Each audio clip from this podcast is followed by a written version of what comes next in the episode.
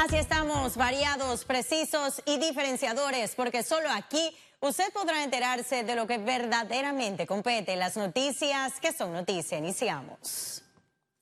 Y el Pacto de Estado por la Justicia se reunirá este miércoles para analizar el reemplazo de los magistrados de la Corte Suprema de Justicia. El foco del debate estará puesto sobre Jerónimo Mejía, a quien se le venció su periodo constitucional en la sala penal el 31 de diciembre de 2017. Yo creo que eh, lo propio es que se haga una convocatoria, una nueva convocatoria donde participen nuevos profesionales del derecho y que de esa lista que sea eh, eh, evaluada y ponderada por parte del Pacto de Estado por la Justicia se elija a los profesionales que vayan a ocupar ese alto cargo dentro del órgano judicial. El Colegio Nacional de Abogados espera que el Ejecutivo establezca la ruta de la escogencia, si será a potestad del presidente o por el filtro del Pacto de Estado por la Justicia. En la administración anterior se abrió una convocatoria en donde más de 160 abogados presentaron sus hojas de vida y el proceso se distorsionó creando una lista larga que luego terminó en una lista corta. Hay que entonces garantizar igualdad en la máxima corporación de justicia, la designación de los suplentes es un tema pendiente. Es una responsabilidad también del Consejo de Gabinete, eh, adelantado por el presidente de la República, quien debe o debió hace muchísimo rato nombrar esos sustitutos, porque cuando el titular no está en su cargo, resulta que hay mora judicial. Hasta el momento no ha relucido ningún ungido para ocupar el puesto del magistrado Mejía. En este quinquenio, el presidente Laurentino Cortizo tendrá que buscar el reemplazo de los magistrados Abel Zamorano, Harry Díaz, Luis Ramón Fábrega, José Ayú Prado y Hernán de León. Félix Antonio Chávez, Econius. Y el diputado Hernán Delgado manifestó que está en contra del proyecto de ley que busca eliminar la prueba idónea. Fundamentalmente en base a lo que establece la Constitución Política Nacional que la contempla y, que, y sobre todo que contempla más que todo aquello de que el diputado no es responsable de las versiones que brinde en sus diversas eh, participaciones aquí en este hemiciclo. Por un lado, y por otro lado, eh, realmente, le voy a decir una cosa, es asunto de darle la seriedad respectiva a aquellas personas que hacen señalamiento, hacen imputaciones, hacen eh, análisis carentes de fundamento y que aquí no ha pasado nada porque le prohíben que es un elemento fundamental para exigirle, realmente carezcan de fundamento. Aquí y cientos de ciudadanos protestaron en los predios de la Corte Suprema de Justicia contra la corrupción y la impunidad. En la manifestación bajo el lema Caiga quien caiga pidieron certeza del castigo para quienes delinquen contra la nación, que se implementen la carrera judicial, auditorías forenses en los despachos de los jueces que han atendido casos de corrupción, instalación del Tribunal de Integridad y Transparencia y una evaluación del sistema penal acusatorio. Además, el grupo cuestionó el comunicado de la Asociación de Jueces, quien rechazó las críticas de la sociedad civil tras los últimos fallos en casos de alto perfil hay que protestar, no hay otra forma. Si las instituciones no cumplen con su rol, los ciudadanos tenemos que protestar y hacer presión y por eso estamos aquí. Yo quisiera ver a la Asociación de Jueces eh, interesados en que se implementara la carrera judicial en lograr que los operadores de justicia del país llegaran a los puestos por concurso. Que se establezca el Tribunal de Integridad y Transparencia, que se encargue de investigar y juzgar en base a las faltas cometidas por los funcionarios judiciales. Y en medio de la protesta contra la corrupción, Harry Díaz fue el único magistrado de la Corte Suprema de Justicia que atendió a los manifestantes. Yo creo Señora, yo creo. Yo creo que hay que guardar la compostura. Este, este tipo de. Gracias, gracias. Este tipo de actuaciones, cuando se. Yo entiendo perfectamente la frustración.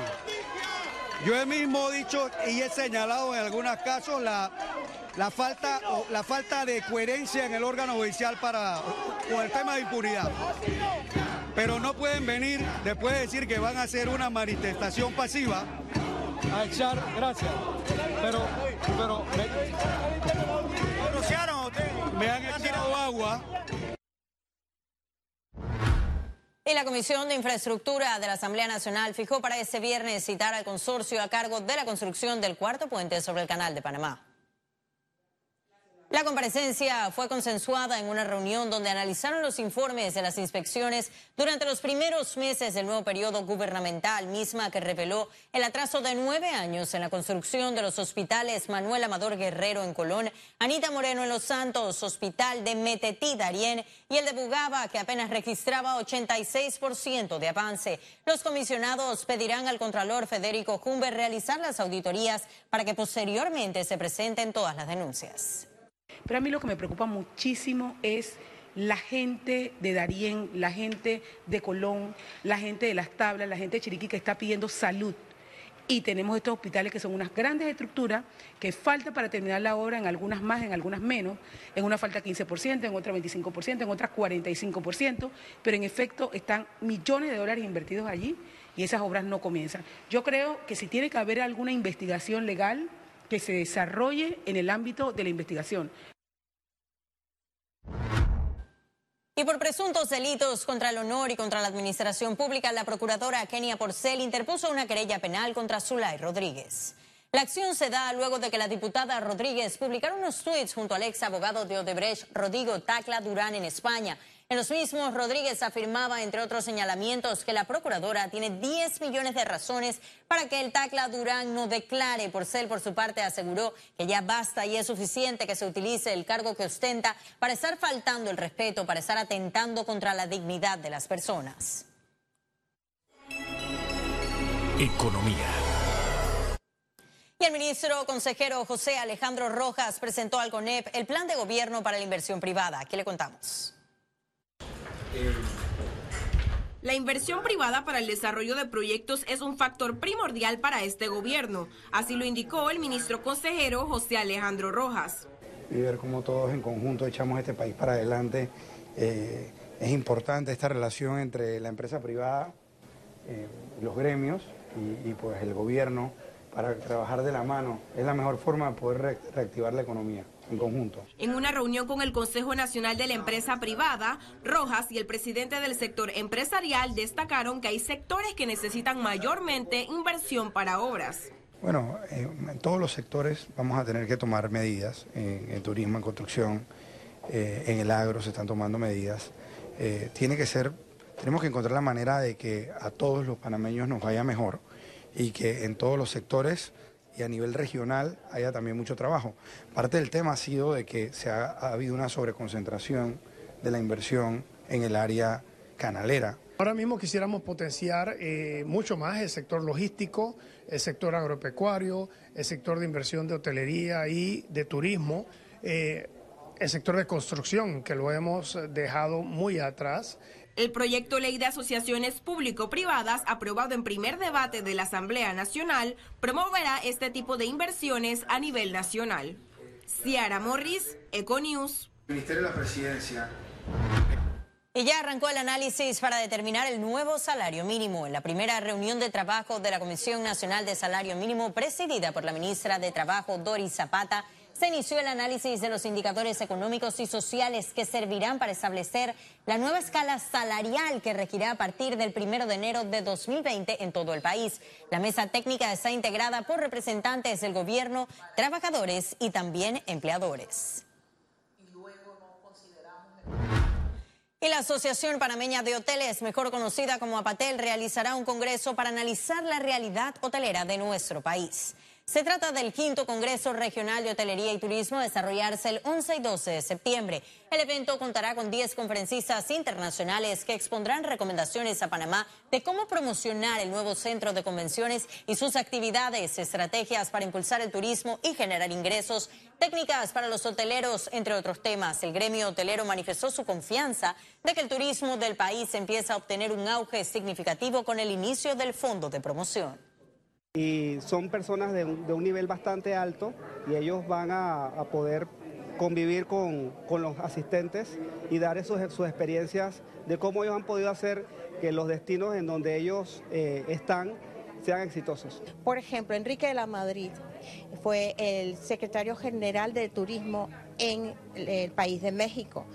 Él recibió, el país de México recibiendo 34 millones de turistas al año cuando él entregó a principios del, año 2019 la Secretaría de Turismo, como le dicen allá, eh, lo entregó recibiendo 39 millones de turistas. O sea que él sabe la estrategia para atraer más turistas a un país. La Asociación Panameña de Ejecutivos Empresa APD entregó un reconocimiento al doctor Nicolás Ardito Barleta. Se trató de la medalla Fernando Eleta Almarán por sus aportes al desarrollo económico y social del país. La presidenta de APD, Mercedes Eleta de Brenes, manifestó sentirse honrada de entregar esa medalla que lleva el nombre de su padre. En su discurso, la líder empresarial destacó su labor de cooperación entre organizaciones público-privadas y a nivel internacional. La entrega se desarrolló en el marco de la reunión mensual de ese gremio. Y este año, en esta ocasión, la Junta Directiva de la PEDE ha decidido entregar este reconocimiento al doctor Nicolás Ardito Barleta por su trayectoria y por su compromiso con este país y por todos los aportes que ha hecho a la economía, a la competitividad y a toda una serie de factores que ha trabajado a lo largo de su vida. Mira, le estoy muy agradecido a PEDE que me dan la medalla Fernando Eleta Almarán, una persona que fue un gran amigo, un gran panameño, un gran emprendedor y empresario y fundador de esta organización, así que me siento muy honrado que me estén distinguiendo con esa medalla. Y el sector constructor realizará la feria Capac Expo Habitat con más de 500 proyectos inmobiliarios. El evento ferial se desarrollará en Atlapa del 11 al 15 de septiembre y según la Cámara Panameña de la Construcción, los compradores tendrán el respaldo de 14 bancos y ofertas de financiamiento desde los 40 mil dólares que aplica el bono solidario de vivienda hasta 120 mil dólares por el interés preferencial debido a la situación de recesión económica del país. La expectativa de transacciones asciende a 120 millones, misma cifra del 2018. Siempre como mayor segmento del mercado, el el interés preferencial marca mucho la tendencia de ventas. Hasta el momento lo que tenemos aprobado sobre la mesa nos marca una tendencia de vivienda hasta 120 mil balboas, que hace un volumen importante de promoción tanto en Panamá Este, Panamá Oeste, incluso Panamá Norte. Y ahora sí ha llegado el momento de conocer un resumen de la jornada bursátil de este martes 20 de agosto. Adelante. El Dow Jones cotizó en 25.962 con 44 puntos, baja en 0.66%. El IBEX 35 se situó en 8.618 con 30 puntos, un descenso de 1.32%. La Bolsa de Valores de Panamá cotizó en 452 con 62 puntos, asciende en 0.3%. Ahora veamos en detalle el volumen negociado en la Bolsa de Valores de Panamá.